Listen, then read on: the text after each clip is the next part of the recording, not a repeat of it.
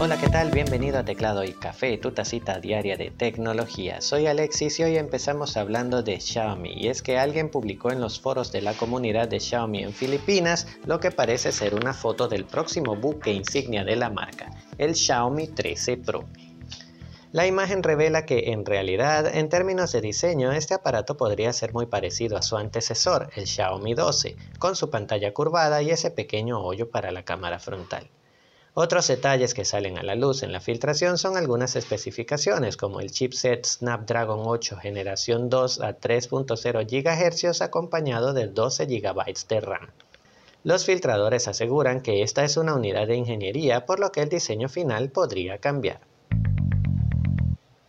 Pasamos a hablar de TikTok y es que la red social retiró de su plataforma una serie de videos que recomendaban medicamentos contra las migrañas y la epilepsia como tratamientos para pérdida de peso a menores de 18 años. Los videos fueron localizados por The Pharmaceutical Journal, una publicación informativa especializada en medicina que creó una cuenta robot en la red social y la hizo pasar por una niña de 16 años. La institución descubrió que 31 de los 100 videos más populares sobre consejos para perder peso recomendaban el uso de drogas como la fentermina, una droga usada para el control de peso que debe ser administrada a mayores de edad bajo receta porque puede provocar adicción. De inmediato la publicación denunció el hallazgo a TikTok que los removió inmediatamente. Y nos vamos al universo de Star Wars. Y es que Namco Bandai no quería perder la oportunidad de subirse al carro de la fiebre de The Mandalorian, la popular serie basada en el universo de Star Wars. Por eso lanzaron un último Tamagotchi inspirado en Grogu o Baby Yoda para los fans con diseños exclusivos basados en el personaje.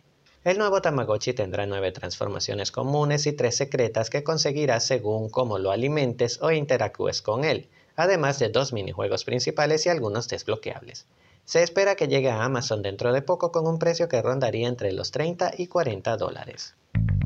Un juez federal en Texas, Estados Unidos, obligó a Meta a pagar cerca de 175 millones de dólares como compensación por una infracción de patentes. Las aplicaciones pecadoras serían Instagram y Facebook, que fueron acusadas de usar tecnología patentada por la empresa Voxer en sus funciones de transmisión en vivo. La tecnología consistiría en código que haría posible la emisión de video y audio en directo a través de Internet y que fue patentada por Voxer para su aplicación Walkie Talkie. Según Voxer, en algún momento Meta les ofreció algún tipo de acuerdo, con lo que tuvo acceso a su tecnología, pero luego el acuerdo no prosperó y la propietaria de Facebook se alejó apropiándose del código. Por supuesto, Meta ha dicho que apelarán la decisión y buscarán compensación de daños, asegurando que la evidencia mostrada en el juicio demuestra que son inocentes.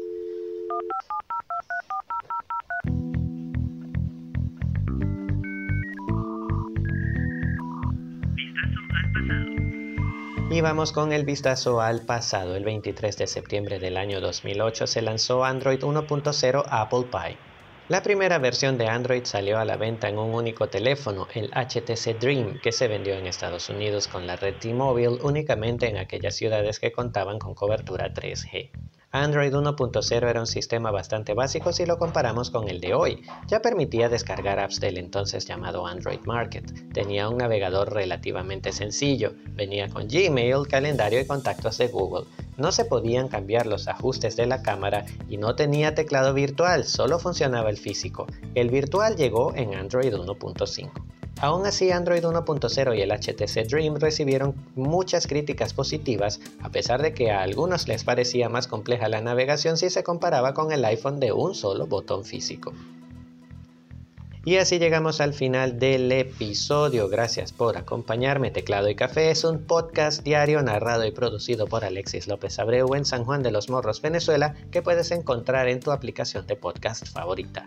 Recuerda que puedes enviarme tus comentarios, dudas o sugerencias a través de arroba tecnopapapi en Twitter, Facebook e Instagram o por medio de un correo electrónico a tecnopapapi.com. Un super abrazo y hasta mañana.